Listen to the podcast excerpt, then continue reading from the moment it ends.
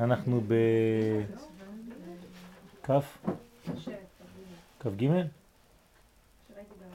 כ"ג לחודש חשוון תשס"ז. בסדר? טוב, דיברנו על, ה... על הדור שיש מרידה, שבשלב שלעתיד לבוא לפני ביאת המשיח תהיה מרידה בדור, בדור האחרון, ואנחנו צריכים לראות את המרידה הזאת באופן חיובי, כלומר לראות שיש חיוביות בתכונה הזאת של המרידה. אני רק קורא לכם את הפסקה האחרונה. אנחנו צריכים להעריך את גדולת נשמתו הפנימית של הדור, ובלי להתעלם מן הבעיות והקלקולים והפרצות וכל מה שיש. יש בעיות, אבל זה לא אומר שאנחנו נכנסים לייאוש ואנחנו אומרים שהדור שלנו לא יזכה לגאולה. חז ושלום, הפוך. אנחנו תמיד שואפים ויודעים שיש לנו כלל שישראל אף על פי שחטא הוא נשאר תמיד ישראל, כלומר הלכלוך והפגם הוא תמיד רק בש... בשכבה החיצונית ולא בשכבה הפנימית של עם ישראל. כלומר כל מה שקורה לנו אם מבחינה פרטית אם מבחינה כללית זה תמיד רק בשכבה החיצונית של עם ישראל ולעולם לא נוגע הדבר לשכבה הפנימית ולנקודה הפנימית שהיא נקודת האור, לעולם זה לא נוגע ולא פוגע. ולכן תמיד יש ניצוץ של אור פנימי שהוא משם אפשר למצוא את הכל מחזרה. אז כמובן שנגד הקלקולים יש למחות בכל תוקף, יש uh, לבדוק את הבעיות, לטפל בהן, אבל קודם לכן יש לאהוב את הדור ולהאמין בו. כאן יש לנו חידושים, אנחנו בדרך כלל מדברים על אמונה בקדוש ברוך הוא, נכון? בדרך כלל שהולכים לשיעור תורה, לעולם לא יגידו לכם להאמין בעצמכם. רוב הזמן יגידו לכם להאמין בשם. אנחנו אומרים שזה הפוך. להאמין בעצמו זה הדבר הכי טבעי, להאמין בשם זה חידוש. בדיוק הפוך. כלומר, אי אפשר להאמין בקדוש ברוך הוא אם אתה קודם כל לא מאמין בעצמך. ואם אתה לא מאמין בדור שלך, בעם שלך, בצדקת הדרך שלך, אתה לעולם לא יכול להאמין בקדוש ברוך הוא, כי הקדוש ברוך הוא זה לא איזה דבר סתם, זה רוח, כן? הקדוש ברוך הוא זה פעילות, זה כוח פועל, כלומר כל מה שקורה לנו זה הווייתו, זה מהווייתו, מכוח הווייתו דרכנו. כלומר אם אני לא מאמין בעצמי, אז אני לא יכול להמשיך את הווייתו, הוא לא מתגלה דרכי. כי בעצמי אין לי אמונה. אז הוא בוחר לו חז ושלום צינור אחר. אבל ברגע שאתה מאמין בעצמך, אז אתה הופך להיות צינור במודע שהאור האלוהי עובר דרכו ואתה פשוט משתדל לעשות את זה טוב. אז לא רק שאני צריך להאמין בעצמי כגוף פרטי, כנשמה פרטית, אלא אני צריך להאמין בעם שלי, כלומר בנשמה, בבריאה הזאת שנקראת עם ישראל, שהקדוש ברוך הוא ברא עם תכונה מיוחדת, שיש בה סגולה מיוחדת, לגלות את הקודש. דיברנו בזמנו שהקודש מתגלה תמיד בשלוש נקודות. עם סגולה מלשון סגול, תמיד הקודש מתגלה בשלוש נקודות. כי שלוש נקודות זה משולש, ומשולש זה בניין שיש לו יציבות והאלוהי לא יכול להתגלות במרכאות, לא יכול, הוא בחר בשיטה הזאת לא להתגלות אלא דרך משולש. מה זה משולש? משולש זה איזון, משולש זה מרכז, זה שתי נקודות ואחת באמצע שכוללת את שתיהן. וזה נקרא סגול, כמו הניקוד, שלוש נקודות שזה הסגול, זהו עם ישראל, אברהם, יצחק ויעקב באמצע. או שבת, אתם זוכרים? שבת שין, זה שלוש, שלושה קווים, זה השין, בת, כלומר בת של מדרגה שנקראת שין, שזה עוד פעם ג' קווים. והתורה ניתנה בשין בת, בשבת. בגלל זה האלוהי יורד לעולם שלנו דרך מדרגה משולשת, שבת משולשת, נכון? סעודה ראשונה, סעודה שנייה, סעודה שלישית. שבת משולשת. מי שלא עושה שלוש סעודות בשבת, יש לו בעיה של איזון. זה לא סתם ככה דברים באוויר. ויש אנשים שאומרים אני לא רעב, בטח שאתה לא רעב, לא שואלים אותך אם אתה רעב, זה לא קשור לרעב. זאת אומרת שמה שאכלת לפני לא אכלת בשביל עונג שבת אלא בשביל עונג הבטן. עובדה, עכשיו אתה לא רעב אז אתה לא אוכל. טעות חמורה. גם הסעודה הראשונה שהיא תענוג לגוף, כי ביום שישי בלילה אוהבים את מה שיש לאכול וגם בשבת, למרות זאת אתה צריך לכוון לענג את השבת, לא את ביתך, את ביתנך. כן? ולכן העניין הזה הוא עניין של איזון. וכמה שאני מאוזן יותר, אז אני משלב את הגילוי האלוהי דרך שלוש נקודות. וזה נקרא אברהם, יצחק ויעקב. אותו דבר, מי נתן לנו את התורה? משה רבנו, שהוא הבן השלישי, אותו דבר. לפניו יש את מרים ואת אהרון. כלומר הוא הבן השלישי. חייב התורה האלוהית יורדת לעולם הזה דרך המספר שלוש. באיזה חודש? סיוון. ניסן, אייר, סיוון, החודש השלישי. כלומר הכל משולש. כי המשולש הוא מרכז, הוא אמצע. כלומר, מי זה הבן השלישי באבות? יעקב, נכון? יעקב נקרא בכיר שבאבות. למה? כי הוא אמצעי, הוא מרכזי. ולכן לא לטעות ולחשוב שהדברים המשולשים הם בקצה, הפוך, הם תמיד באמצע. וגם שבת. שבת היא נמצאת באמצע השבוע. לפני השבת יש יום רביעי, חמישי ושישי, ואחרי השבת יש יום ראשון, יום שני ויום שלישי. שבת היא לא weekend, אלא middle week. היא באמצע השבוע ממש, רק אנחנו לא יודעים את זה. עוד מעט נראית מנורת חנוכה, שבת זה כמו המנורה. הקו האמצעי של המנורה הוא השבת. מצד ימין יש לו ראשון, שני ושלישי, ומצד שמאל לשבת יש רביעי, חמישי, שישי. כלומר הקו האמצעי של המנורה בבית המקדש הוא מסמל את השבת. ארץ ישראל היא מרכז העולם, גם פיזית וגם רוחנית. כי הקדוש ברוך הוא לא מתגלה בקצוות, רק באמצע. אז ארץ ישראל היא אמצעית מרכזית. עם ישראל הוא מרכז העולם, מרכז הרעיון האלוהי. לכן הוא במרכז, לכן האלוהי עובר דרכו דווקא. שבת היא אמצע השבוע, לכן יכולים לעשות הבדלה עד יום שלישי. מי ששכח לעשות הבדלה במוצאי שבת, יש לו זמן עד יום שלישי לעשות הבדלה. ומיום רביעי, שאחרי יום שלישי, אפשר כבר לומר שבת שלום. כלומר עכשיו, עכשיו אני יכול לעשות הבדלה. למה? כי אני עדיין קשור לשבת שעברה. ומי היום בלילה, אנחנו כבר ביום רביעי, אני כבר קשור לשבת הבאה. אז תבינו טוב, הכל משולש. בכמה מדרגות, בכמה נקודות הקדוש ברוך הוא יורד לעולם שלנו? בשלושה רגלים. אותו דבר, שלישי, פסח, שבועות וסוכות. למה יש שלושה רגלים? למה אין ארבעה רגלים, חמישה? כן? כל רגל זה בעצם מדרגה של נקודה אלוהית שיורדת לעולם הזה. כלומר, הקדוש ברוך הוא יורד לעולם הזה במשולש. וצריך להבין את הדברים. הוא בא אלינו במשולש, אנחנו ניגשים אליו במשולש, ואנחנו משלבים את שני המשולשים, ויש לנו את מגן דוד. כלומר, כל הבניין הוא בניין משולש, משולש, משולש. והאמת משולשת. איזה מספר מודד את האמת במתמטיקה? תשע. שלוש כפול שלוש. מה המספר המחבר בין שני אנשים? איזה אות בעברית? האות ו', נכון? אני ואתה. ו' זה פעמיים שלוש. כלומר, כל החיבורים הם שלישיות. גם הנצרות הם לקחו את השלישיות. בוודאי, לא גם, כן? כן הם גנבו. זה, גנבו, כן. הטריניטי, כן. כן, נכון. יכול, אפשר להגיד גם, כי הרבה גם גנבו מהצדדים האחרים, כן? כולם גנבו לנו את הבניין הזה. רק אצלם זה מעוות. אבל הבניין הוא בניין משולש.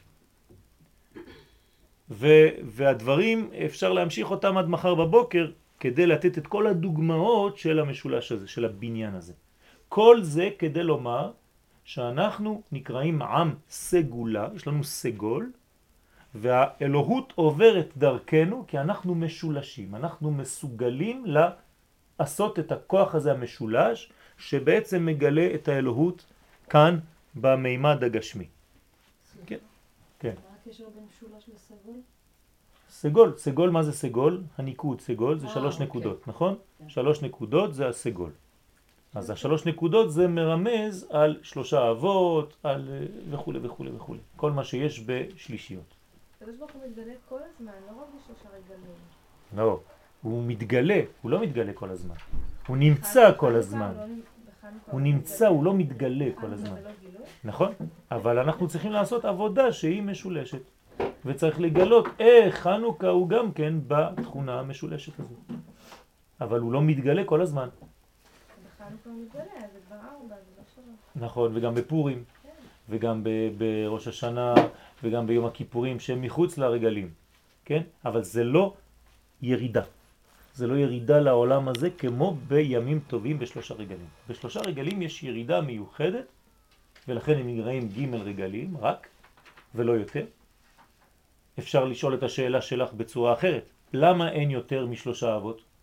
למה לא משה רבנו? בוא נוסיף גם את יוסף, את דוד המלך, כולם נחמדים.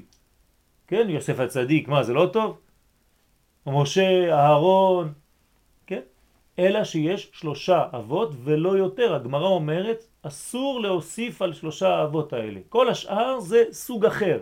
זה אנשים חשובים, זה דברים חשובים, זה גילויים חשובים, אבל הבניין הוא ג' אבות. כן? גם השבת. למה שבת דווקא? למה לא יום טוב? למה בחרנו דווקא את השבת כדי שיהיה מתן תורה? למה מתן תורה בשבת ולא בזמן אחר? כי גם השבת היא מדרגה שמרכזת את הכל והיא האמצע. מאיפה נבראה השבת? מאיפה יצאה השבת? מה? מה עשה הקדוש ברוך הוא כדי לעשות את השבת? שבת. הקדוש ברוך הוא לקח מכל יום בשבוע כמה שעות. שישה ימים היו לפני השבת, שש כפול כמה זה 24? ארבע. זאת אומרת מכל יום הקדוש ברוך הוא לקח ארבע שעות. לפני זה היה בכל יום 28 שעות. ולכן כתוב כי אותו קידשת מכל הימים. מה זה מכל הימים? לקחת מכל הימים ואותו קידשת. זאת אומרת, מה זה שבת בעצם? זה לא רק שאספתי מכל הימים ארבע, ארבע, ארבע, ארבע, ארבע ובניתי את השבת, זה הפוך. מהשבת נתתי לכל יום את הנשמה שלו. בסדר? זה אותו דבר. ואותנו קידשת מכל הלשונות. כלומר, לשון הקודש זה גם כן, תמצא בכל הלשונות ריח של עברית. בכל מקום אתה תמצא דברים שהם בעברית רק התעקמו קצת, כן? באנגלית, איך אתה אומר ארץ? ארף, כמעט, אותו דבר. עם מבטא אנגלי זה יוצא יותר טוב. כן? אותו דבר בדיוק. ואתה יכול לראות בכל הלשונות, יש מילונים לדבר הזה, שהכל בא מלשון הקודש. כלומר, הכל בא מהמרכז, מהנקודה המרכזית שזה ישראל, ארץ ישראל, שבת, לשון הקודש וכו' וכו' וכו'. כל אלה נקודות מרכזיות שדרכם עובר האלוהי כדי להתגלות בעולם הזה. ומי שמתקרב יותר למרכז הזה, אם מבחינת הזמן, אם מבחינת המקום, אם מבחינת הנפש, אז הוא מתקרב לאלוה. פשוט מאוד. ולכן כמה שאנחנו יותר קרובים למרכז, אנחנו קרובים יותר לאלוקות. שאלה, מה המהות של המספר שלוש? מה המקור של המקור של הדבר הזה? המקור של הדבר הזה זה כשהאלוהים מדבר, הוא, אנחנו לא מסוגלים להבין את הקוד שלו, הוא מדבר בקוד אחד, ואנחנו שומעים שתיים. כן, אומר דוד המלך בתהילים, אחת דיבר אלוהים, שתיים זו שמעתי. כלומר, כשהקדוש ברוך מדבר אחד, אני שומע שניים. איך זה יכול להיות? כי את האחד אני לא יודע לגלות בעולם שלי, אני בעולם של דואליות, של שתיים, אבל השתיים האלה, הבית, כן, של בראשית, לכן זה מתחיל בבית, שואף לגלות את האלף. וזה מושג שנקרא עולם הבא. הבית שרוצה לחזור לאלף. זה מושג עולם הבא. אז בית ואלף זה שלוש. שתיים זה רוצה לחזור לאחד. שתי הנקודות שמתרכזות באחד. בסדר? אז זה הכוח. על כל פנים, אנחנו צריכים להאמין בדור. להתבונן ולהכיר בגדולתו. אין לכם את זה עדיין, אני רק בדף שלפני. באופיו המיוחד המסתתר תחת הלבושים החיצוניים. עכשיו יש לכם את זה החיצוניים. כן, זה לקוח מספר לאמונת עיתנו של הרב טאו.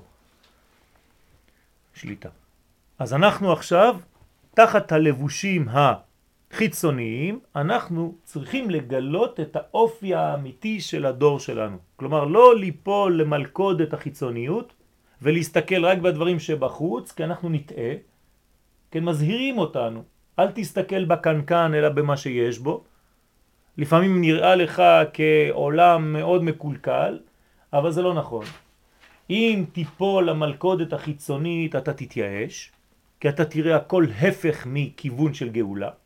הפוך, אנחנו כאילו הולכים רק למנגנון של גלות עוד יותר עמוקה, עם כל מיני בעיות פרטיות וכלליות. אז איפה הגאולה בכלל? אז אומר פה הרב, תיזהרו לא להתבונן בדבר החיצוני, ומתוך כך להובילם בשמחות וגיל בלא שום דרך עצב. כלומר, אסור להתעצב בדרך. אל תעצבו, אומר יוסף לאחיו כשהם חוזרים ליעקב. אל תעצבו בדרך, אל תרגזו בדרך. למה? כי הדרך היא חשובה. אם בדרך אני עצוב, אז כל המנגנון שלי הולך לאיבוד. הדרך היא חשובה יותר אפילו מהדבר עצמו. הרב חרל"פ אומר שההמתנה, הציפייה לגאולה, יותר חשובה מהגאולה עצמה. הבנתם? כלומר עכשיו זה יותר חשוב מכשיבוא המשיח. ואנשים שהם רגילים בחברה המודרנית רק לתכלית, לא אכפת לי מה שיש עכשיו, העיקר איפה שאני אגיע אחר כך, אז את העכשיו הזה הוא לא חי בכלל, הוא לא נמצא בו, הוא הורס אותו, הוא אוכל אותו, הוא שורף אותו, כדי להגיע להוא. אבל לעולם אתה לא תגיע להוא, כי ההוא תמיד יש לו הוא אחר. מה זה ביאת המשיח? מתי זה יהיה ביאת המשיח? כשהוא יופיע? או כשהוא יעשה מלחמה ראשונה, או מלחמה שנייה, או כשאחר כך הוא יבנה את בית המקדש? מתי זה? אז תמיד אתה תהיה בהמתנה, בציפייה לעוד מדרגה אחרת. כלומר, לעולם לא תחיה. וזו בעיה בחיים. אם אני לא חי את הרגע של עכשיו עם כל השלמות במילוי, אז אני כל הזמן בהמתנה של משהו שלעולם לא יבוא, כי זה לעולם לא מספק אותי, כי גם ברגע הבא יהיה לו עוד רגע הבא. אז תמיד יש פספוס. גם לעולם הבא יש עוד עולם הבא, אתם יודעים את זה. כלומר, אנשים שרוצים לחיות בשביל העולם הבא, כשהם מגיעים לעולם הבא, אומרים להם, טוב, עכשיו זה העולם הזה בשביל העולם הבא. יש עוד עולם הבא. מה זה עולם הבא? זה מדרגה רוחנית יותר ממה שאני בא היום. עולם הבא זה פשוט, זה עולם שבא. כלומר, יש תמיד עולם שבא. עליתי מכיתה א' לכיתה ב', אז בהתחלה אני חושב שזהו, הגעתי לסוף העולם, פתאום אומר לך, לא, עוד מעט יש ג' וכשאני עולה לג' אני חושב שאני אלוף העולם, אומרים לא, זה עכשיו יש ד' וכו' וכו' וכו'. אתם הגעתם לאיזה מדרגה שאתם אומרים, זהו, גמרתי? כן, מי שאומר דבר כזה, הוא הולך לגבעת שאול, נגמר. אין דבר כזה, כן? כל יום הכל מתחדש. המחדש בטובו בכל יום תמיד מעשה בראשית. אם אתה לא רואה את הדברים חדשים, יהיו תמיד הדברים בעיניך כחדשים. אם אתה לא רואה את זה כחדש כל יום, אז אין לך חשק לכלום. אין לך גם חשק ללמוד תורה. איך מעוררים את הרצון הזה ללמוד תורה, את התשוקה הזאת לתורה? כי אתה כל הזמן יודע שיש משהו חדש. אתה לעולם לא קורא טקסט ואומר, אה, זה כבר קראתי. זה לא רומן. יש פה דיבור אלוהי, והדיבור האלוהי תמיד נוגע במדרגה שאתמול לא נגע בה, משום שלא היית במדרגה, והיום הוא כן נוגע. אותו שיעור, אותו טקסט, אני יכול לחזור עליו שנה שלמה וכל השנה יהיה משהו אחר. תמיד. בלי שום אה, אה, הבדל. כן? אז עכשיו צריך להיות בדרך בשמחות וגיל בלא שום דרך עצב. וברוח, ברוח עוז וגבורת רעם, במסילות קודש סלולות ומסוכלות. כן, זה הרב קוק, זצ"ל, זה הסגנון של הדיבור שלו, כלומר, תלך, תהיה ברוח של גבורה, תרגיש שאתה חזק, תרגיש שאתה מפחיד את האויבים שלך. יש תיקון בזה. יש תיקון בזה. לא לפחד.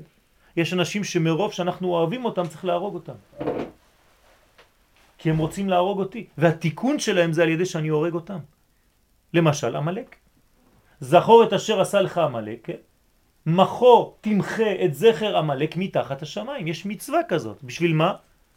לא כדי להוציא את התכונות שלי של הכעס, של הזה, כן? של הזעם, ואומרים לך הנה תתלבש עליו, תוציא את כל האדום והמלוכלך שבה, ש, שבך עליו. לא. בגלל שאתה אוהב את האנושות וגם אותו ואתה רוצה לתקן אותו, אז אתה צריך לתקן אותו דרך זה. וזה מה שאומרת התורה. מעניין מאוד, זה פרדוקס גדול מאוד. אתה אוהב אותו, תהרוג אותו, כי הוא נזק לעולם. אז מי זה המלאק? צריך לחפש אותו בהיסטוריה. היום זה פשוט, כן? כל מי שרוצה לחסל את מדינת ישראל נקרא המלאק. אז זה יכול להיות גם איראן. בוודאי. ועל ידי שאני אוהב אותם, אני רוצה לתקן את העולם, אז אני צריך להיכנס, לכסח להם את הצורה. עם אהבה. כן, באהבה. כן. לא בשנאה, לא בהוצאת ה... הלכלוך שיש בי. הפוך. בגלל שאני אוהב את העולם, בגלל שאני מוסרי. ולהיות בלתי מוסרי זה לתת לדברים להיעשות. אתם יודעים מי האיש הבלתי מוסרי הכי גדול בעולם היום? הדלי למה. כן, חושבים כולם זה איש גדול. הוא נתן להרוג את העם שלו. במשך יומיים חיסלו כמה מיליונים, בהסכמתו הוא אמר להם אל תגיבו. בגלל זה הוא קיבל פרס נובל. מי מקבל פרס נובל? כל מי שלא מוסרי, נכון? זה כלל. ערפאת, יש הרבה... אז האדם הזה בלתי מוסרי. הוא נותן להרוג את העם שלו. מי שנותן לעם שלו לההרג בלי לעשות שום דבר, זה לא מוסרי. אם יורים עלינו ואנחנו אומרים טוב אין מה לעשות, זה לא מוסרי. אם יודעים שנכנסים מיליונים של טונות של חומר נפץ בעזה ואנחנו יצאנו משם כדי להרוג, לזרוק את אחינו, כדי שם, שם יתחמשו כמו שהם מתחמשים היום וכולם יודעים את זה וכולם שותקים כי זו בושה לומר שטעינו לצאת מגוש קטיף אז זה לא מוסרי וצריך את האומץ להגיד את זה, התבלבלנו, עשינו טעות דורנו שהוא דור נפלא, אשר רוחו הוא נשגב גדול ואדיר. יש לנו דור מצוין שיש בו כוח פנימי עצום.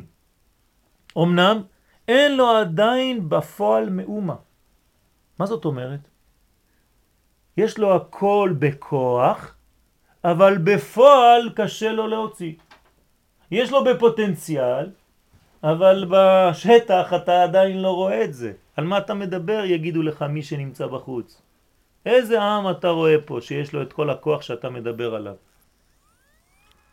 אנחנו מאמינים שהקדוש ברוך הוא נטע חיי העולם, נטע בתוכנו ויש לנו את הכוח הזה, רק אנחנו צריכים לגלות את זה החוצה. וצריכים לעזור אם בפרט ואם בכלל, לגלות את הפוטנציאל הזה מן הפנים כלפי חוץ. זה התיקון של כל אחד מאיתנו פה, נכון? אתם רוצים לעזור לילד? תנסו כמה שאפשר, וזה הכי קשה בעולם. להוציא את מה שיש לו בפנים, שלו, ששייך לו באמת, החוצה. לגלות את התכונה הכי טובה שלו. וגם אנחנו אותו דבר. אבל מלא הוא כוח עלומים. מה זה כוח עלומים? מה? כוח של עלם. כן, כוח עם רעננות. כן? עם עוצמה פנימית. ובלשת חייו, זאת אומרת במדרגה הכי הכי פנימית שלו, בעצמות, במוח העצמות, יש מקום לאור הצדק הכללי. כלומר, אנחנו בנויים בתכונה כזאת של צדק. אנחנו האנשים שאוהבים צדק. העם שלנו הוא עם של צדיקים, שאוהבים צדק, ועמך כולם צדיקים, ככה כתוב. שהוא הסגולה הישראלית היותר פנימית והיותר עליונה. כלומר, מה יש לנו בפנים? הכי הכי הכי פנימי, הכי יהודי, הכי ישראלי, המוסר. והמוסר הזה הוא לא מוסר אנושי, אין דבר כזה מוסר אנושי. המוסר האמיתי הוא מוסר אלוהי, ותו לא. אין יותר מוסר מאשר מוסר אלוהי. מוסר אנושי זה רק תוספות והמצאות. המוסר האמיתי הוא אלוהי מלשון מסירה. משה קיבל תורה מסיני ומסרה ליהושע, ומסרה מסרוע מסרוע. זה המוסר, המוסר בא מלמעלה. להיות מאיר ומופיע. ומה התכונה שלנו? שדוחפת אותנו מן הפנים כלפי חוץ להופיע. כלומר אנחנו צריכים לגלות ולא לסתום. לפתוח את הפה, לגלות, לספר, כמו שכתוב בפסוק, עם זו יצרתי לי, תהילתי יספרו. ישעיה פרק מ'. בשביל מה נבראת? כדי לספר תהילת השם. אם אתה שותק אדוני, אתה עתיד ליתן את הדין בגלל שיכולת לדבר ולא דיברת. יכולת לומר ולא אמרת. יכולת להתגלות ולא התגלת. היית צריך להראות את האלוהי שבך דרך חייך ולא עשית זאת. בכל מיני תחומים. דור כזה יש קשיים גדולים להדריכו. בטח. למה יש קשיים גדולים כדי להדריך דור כזה? כי הוא עצום, כי צריך כלים מיוחדים, הוא כל כך גדול הדור הזה, שצריך ממש כוח כדי להדריך. זה לא איזה ילד פרווה שאתה אומר לו שב פה, הוא יושב פה ארבע שעות, אתה בא אותו מקום. אתה אומר לו שב פה, תוך חמש דקות הוא כבר שם, הוא כבר בנה לך בניין. זה הדור שלנו, נכון? הם כאלה. אנחנו כאלה. זאת אומרת שמצד אחד זה מאוד מבלבל, כי אנחנו לא יודעים איך להתייחס אליו, מצד שני אנחנו רואים שיש בו עוצמה, הוא מלא אנרגיה, מלא כוח, רק צריך להדריך אותו, לכוון. צריך חוכמה מיוחדת לדעת איך לעורר אותו. חוכמה מיוחדת. הרב קוק קורא לזה במקור אחר מקצוע גדול. כן, אלה שלומדים איתנו בשבת, אתם זוכרים? מקצוע גדול הוא קורא לזה. מקצוע, זה עבודה כאילו למד את המקצוע כמה שנים, רק כדי לדעת איך להוציא את המיץ הפנימי של הדור הזה. זה מקצוע. איך לעורר אותו, איך להביאו להתוועדות עצמית. מה, לדעת מי אני. העבודה רצינית מאוד. יש לי תלמידים במכון מאיר שאך הגיעו מחוץ לארץ, הם לא יודעים מי הם. הם עושים דברים, עושים פעולות, קוראים לזה מצוות. אבל מי אתה? אני לא יודע, אני יודע מה אני עושה. אני לא יודע מי אני. וצריך חינוך לדבר הזה במשך חודשים וחודשים עד שהם מתחילים קצת להבין על מה אתה מדבר. ללמוד מי אני. התוועדות עצמית. לעמידה על אופיו, כלומר אני צריך לדעת מה האופי שלי, מה מייחד אותי. מה, מה, מה אני? מה אני שונה מכל העמים? והבדילנו מכל העמים. המבדיל בין קודש לחול, בין אור לחושך, בין ישראל לעמים. מה מבדיל אותי? מה, בגלל שקוראים לי שם יהודי? הרי פיזית אני דומה לו מאוד. אז מה מאפיין אותי? אם אני לא לומד את התכונה הזאת, לא רק שאני פוגם בעצמי, כי אני לא מצליח לגלות את זה, אז אני חלש, אלא אני גם פוגם בבניין העולמות, כי כל האומות מחכות, ממתינות לזה שישראל יתחילו לדבר ולומר את דברם. מחכים לנו, ממתינים לנו בהיסטוריה, כולם ממתינים לנו. בגלל זה מצביעים עלינו באצבע כל פעם, כל רגע, לדעת מה ישראל אומרת על דבר זה או אחר. מה, אין מה לעשות בחדשות בכל העולם? תמיד חייבים לדבר על ישראל. חור כזה קטן שאף אחד לא רואה אותו בכלל. הכל פה. הסינים, זה לא חשוב מה הם אומרים? מי שואל אותם בכלל? כמה אינדיאנים יש? כמה קושים יש בעולם? כמה? שואלים אותם? רואים אותם בחדשות? כלום. ישראל כל רגע. למה? בגלל שממתינים למה שאנחנו נאמר על כל דבר.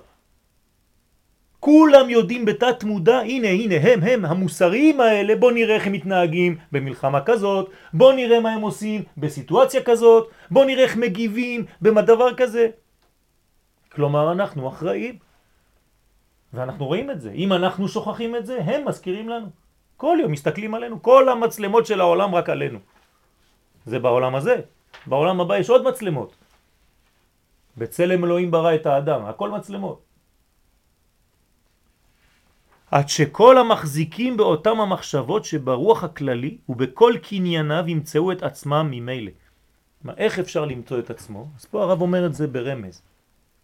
הוא אומר, מי שמחזיק באותם המחשבות שברוח הכללי, כמה שאני יותר אדם כללי, אני הופך להיות יותר ויותר קרוב לאלוהי, ולכן אני מודע לאלוהי שבי, ואז אני פשוט יודע ויודע מה אני צריך להוציא החוצה. מה זאת אומרת? כללי. כללי זאת אומרת שאני לא רק חושב על הבניין הפרטי שלי, על הבית שלי, אלא אני חושב במונחים הרבה יותר רחבים של נשמה, של כלל ישראל, של בניין היקום כולו, של גילוי האלוהי, של גילוי האלוהי בעולם הזה, של מלכותו התברך, ולא דאגה לעולם הבא הפרטי שלי, אם אני צדיק או רשע, איזה מקום יהיה לי בגן עדן. זה תורת חוץ לארץ. בחוץ לארץ עושים ככה. זה מה שאומר הרב קוק. זה ההבדל בין תורת חוץ לארץ לארץ ישראל, קראנו את זה ביום חמישי בלילה.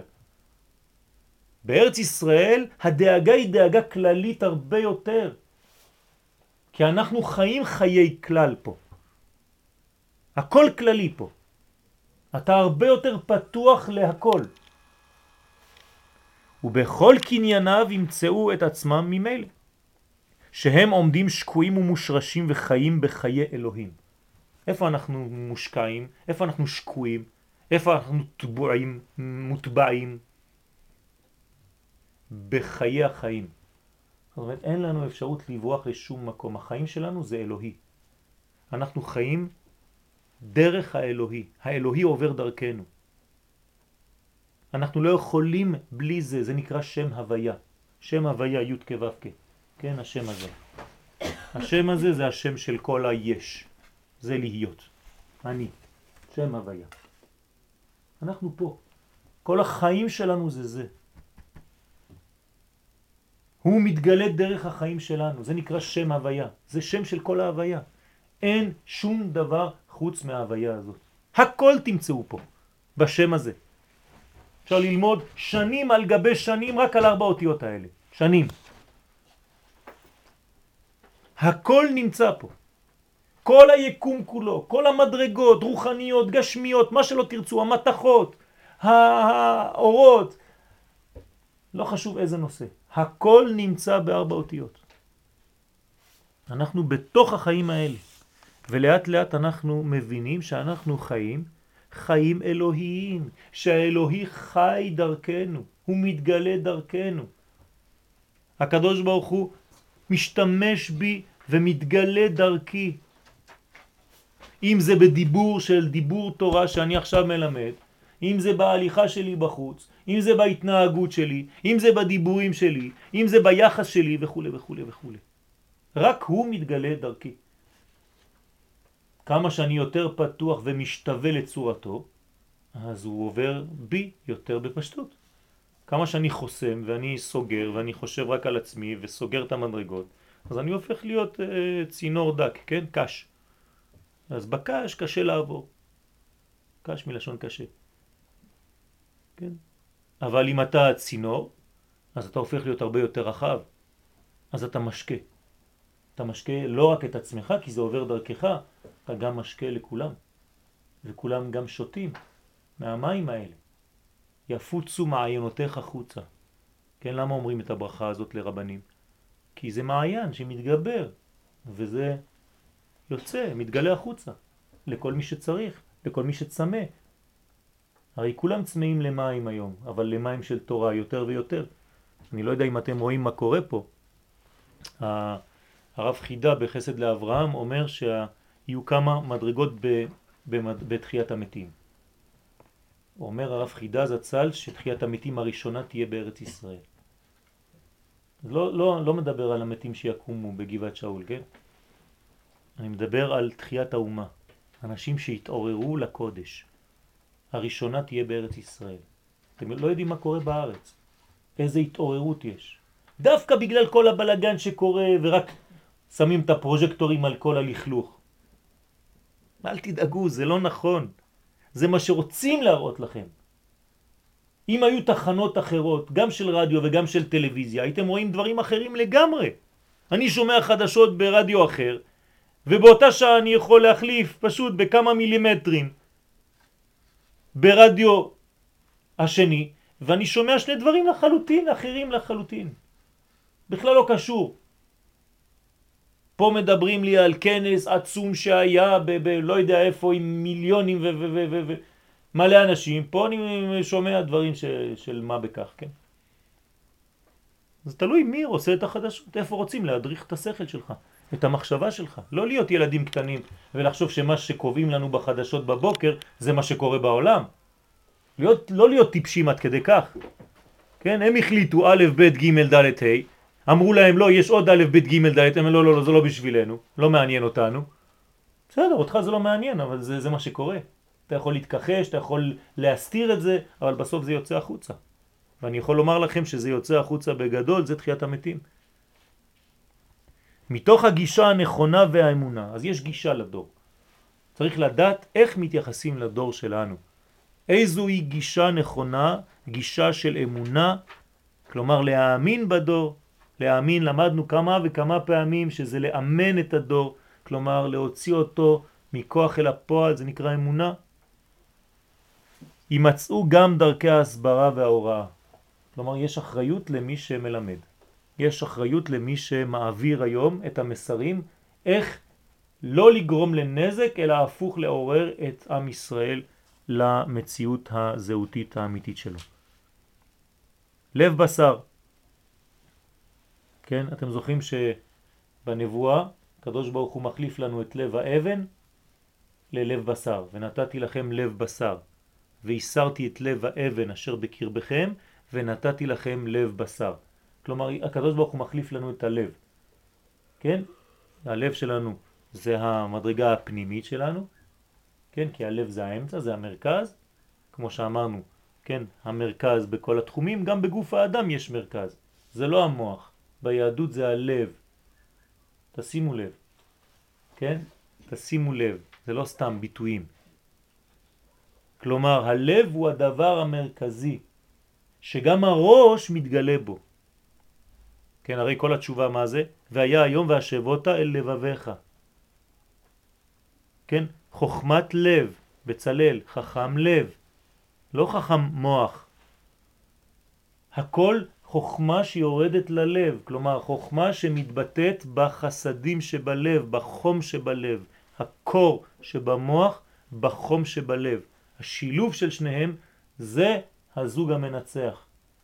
ככה מנצחים. מי שאין לו לב טוב, כן, אז הוא לא כולל שום דבר. לב טוב זה הדבר הכי חשוב. לב בשר, אם כן זה כבר לא לב של אבן אלא לב בשר, לב חי. לב בשר אם כן הוא תכונה מיוחדת. והקדוש ברוך הוא שם לנו את זה בארץ ישראל. שהרי כשאנחנו חוזרים לארץ הקדוש ברוך הוא מוריד לנו את לב האבן ונותן לנו לב בשר. זה אחד מהשלבים של השינוי של המכשיר היהודי כאן בארץ.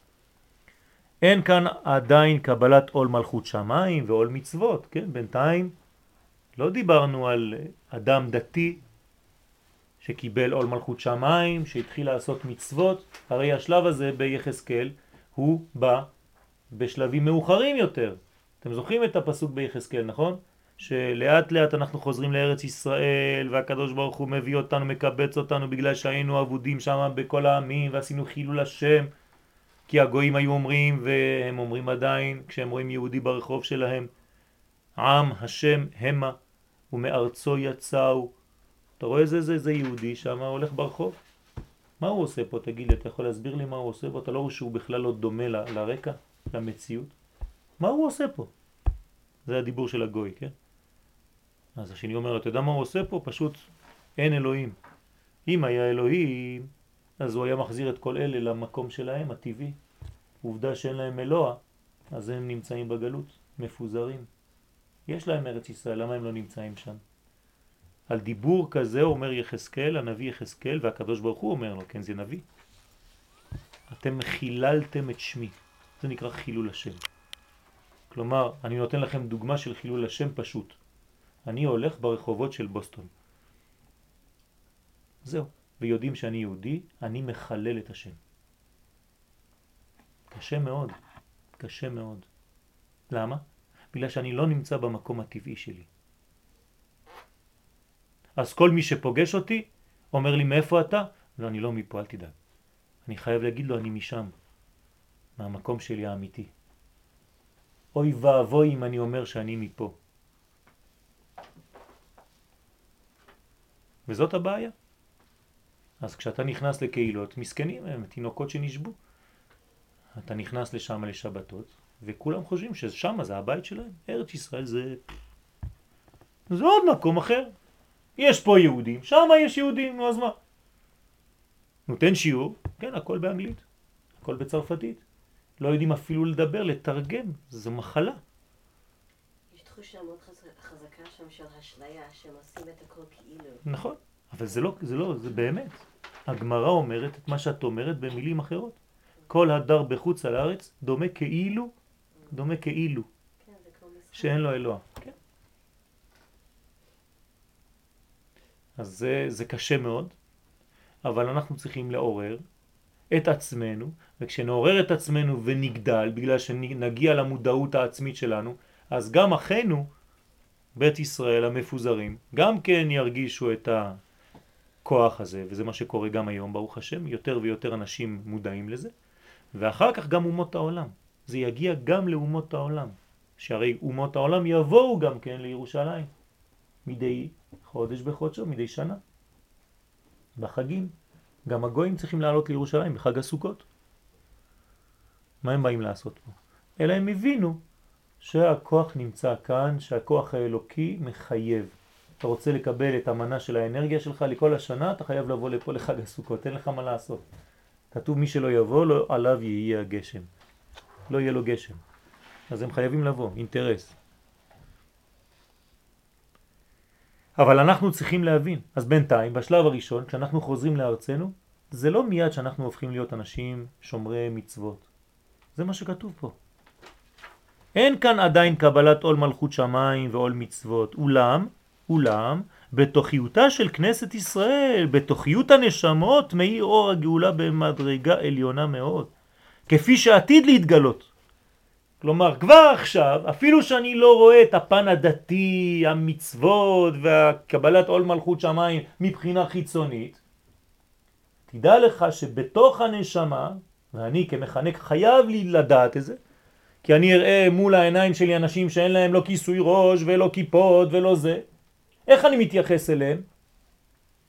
אני חייב לדעת ולראות ולהאמין שבפנים יש נשמה שהיא מגלה עכשיו, ברגע הזה, אפילו בלי כל האביזרים, נקרא לזה, את מה שעתיד להתגלות לעתיד לבוא, כלומר המדרגה הכי גדולה של הגאולה.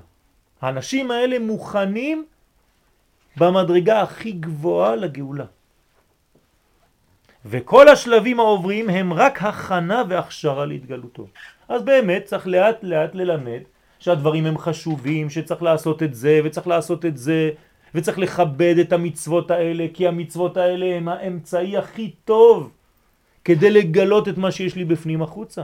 זה לא שיש איזה אלוה בשמיים שאומר לי תעשה מצוות, אם לא אתה תקבל מכות על הראש. לא. נתתי לך תכונה סגולה בפנים, וכל מה שתעשה במצוות שנתתי לך, זה רק יגלה את זה החוצה. אתה פשוט תחיה בחוץ את מה שאתה בפנים. אתה יודע איזה תענוג זה? זו השמחה הגדולה ביותר שיש לאדם. שכשהוא אמיתי ומה שהוא בפנים הוא גם בחוץ. אז היום אנחנו חיים בחוץ ובפנים אנחנו חיים חיים אחרים. אז יש פער, כן, פער זאת להיות פרעו, בין הפנים לבין החוץ. כן, פרע, כן? אז יש בעיה. עורף. ברגע שאני משתווה, אז הקדוש ברוך הוא קורא לי פעמיים באותו שם. אברהם, אברהם. משה, משה. כלומר, כל אחד מאיתנו צריך שהקדוש ברוך הוא יגיד את השם שלו פעמיים. מה שאתה בפנים, הצלחת לגלות החוצה, ברוך השם. ואני אז עומד על הזהות שלי. אני בתוך הנעליים של עצמי. לא הנעליים פה ואני פה. כן? הייתה מחלה לפני כמה שנים שהיו קוראים לה מניאקו דפרסיה. כן, היום יש לה שם חדש, ביפולריטי. הוא שניים. לא סקריזופרן, כן? זה עוד משהו אחר. אבל הוא יום אחד מגלה זה ויום השני הוא משהו אחר. תלוי במצב שלו. זה בדיוק העניין. זה, וזה מחלה של הדור. מלא אנשים הולכים על כדורים כל היום וכל הלילה כדי להיות בהרגשה הטובה הזאת.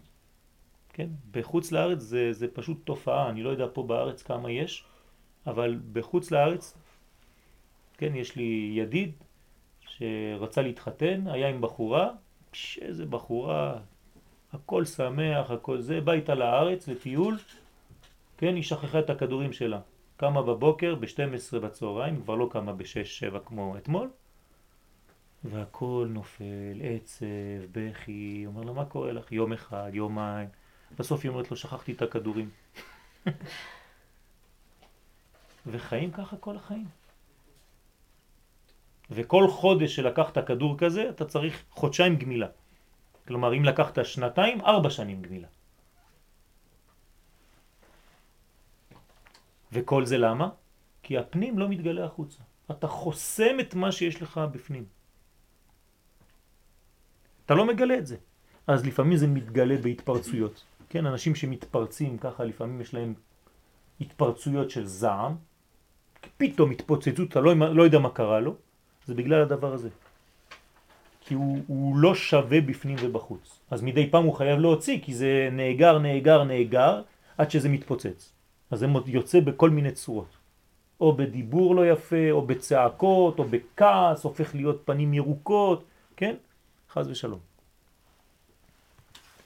אז כל המצוות זה דברים שהם בעצם מאפשרים לנו, כן? לחיות בצוות. מצוות זה מלשון צוות. אנחנו חיים אחד. כל הבניין הוא הופך להיות אחד. אולם, כיוון שגדולה זו, שגדולה זו היא פנימית נשמתית, זאת אומרת, בגלל שהכוח הזה הוא בפנים, הוא בתוך הנשמה, מרגישה היא ניגוד לתורה הנלמדת מן החוץ. אז הדור יש לו בעיה עם לימוד הפשט. כלומר, האנשים שלא רגילים ללמוד, תכניס אותם ללימוד משנה או גמרא, לא קולטים שום דבר, מתייבשים. לא נמשכים. אדם שהוא רגיל ללמוד, הוא בישיבה, אז הוא לומד, לומד, לומד, לומד. אה, תן לו לימוד חסידות, פתאום הוא נכנס. מה קרה? פשוט מאוד. הנשמה שלו מרגישה שהדיבור שאנחנו עכשיו אומרים שהיופי הזה הוא רק בפנים. כל לימוד שהוא לא מגלה את מה שיש בפנים, לא יעניין אותו. לימוד שכן מגלה את הפנימיות של הדבר, שכן אומר לך מה יש לך בפנים הנשמה, פתאום ימשוך אותו. ולכן רוב האנשים שהיום במרכאות חוזרים בתשובה, חוזרים דרך הפן החסידי יותר. בגלל שהם מדברים אליהם אל תוך הנשמה ואומרים להם כמה הנשמה שלהם טובה. אנשים לא אוהבים שיגידו להם כמה הם רעים, נכון? היו דורות שהיו צועקים על העם תמיד, תראה איזה רשעים ומה אתם עושים וזה.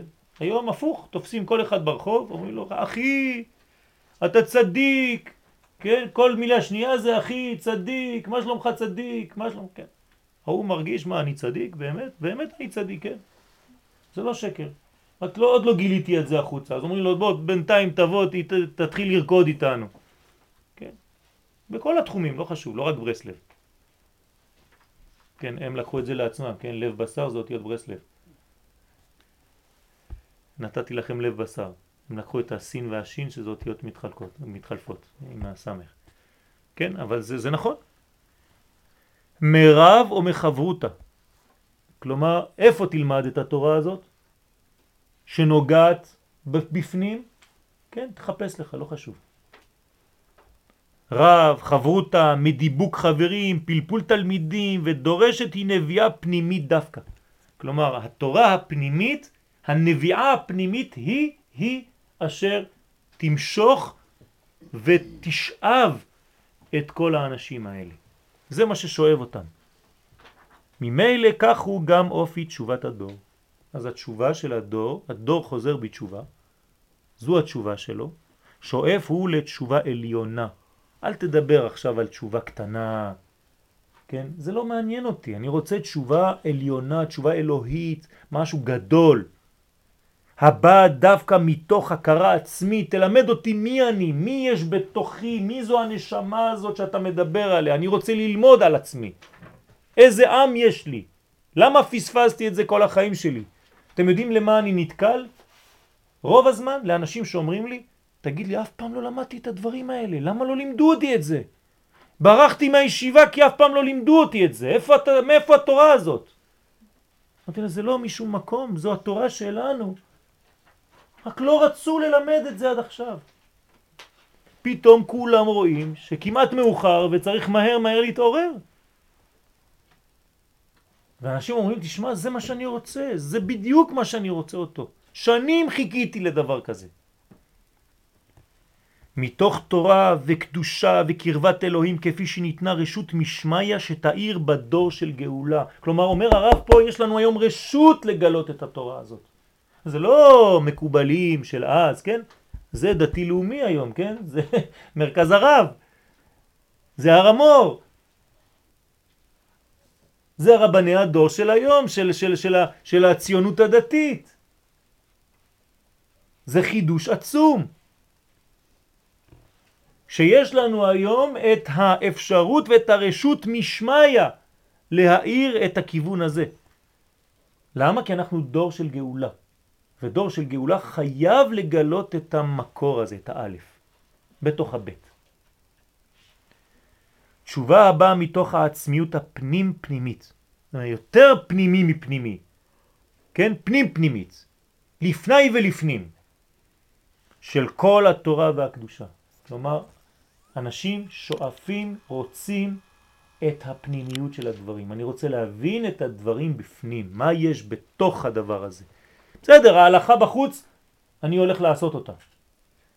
אבל כשיש לי את הטעם, גם הרמב"ם אומר את זה, כל דבר שאתה יכול לתת לו טעם, תן לו טעם. אז פתאום מעורר אותך למדרגות אחרות. כן, הסברתי ל... למי הסברתי? בניו, בניו יורק, או ב... כן, בניו יורק. למה מניחים תפילין? למה מניחים תפילין? לאנשים שהיו שם. אז, אה, אז הם שמעו את ההסבר, כן? כי אני ידעתי מה, ל, ל, תמיד מקבלים אותם תשובות. אז נתתי להם תשובה אחרת. פתאום התעוררו. וישנתי איתם. בבוקר אני רואה כולם עם תפילין. כמה זמן הם לא הניחו תפילין, לא יודע מאיפה הם הוציאו אותם בכלל. מניחים תפילין בבוקר, למה? פתאום משהו התעורר. אומר, תשמע, עכשיו אני מבין יותר, קלטתי משהו, זה חשוב לי עכשיו. לא שנתתי טעם שבגלל זה עכשיו, לא.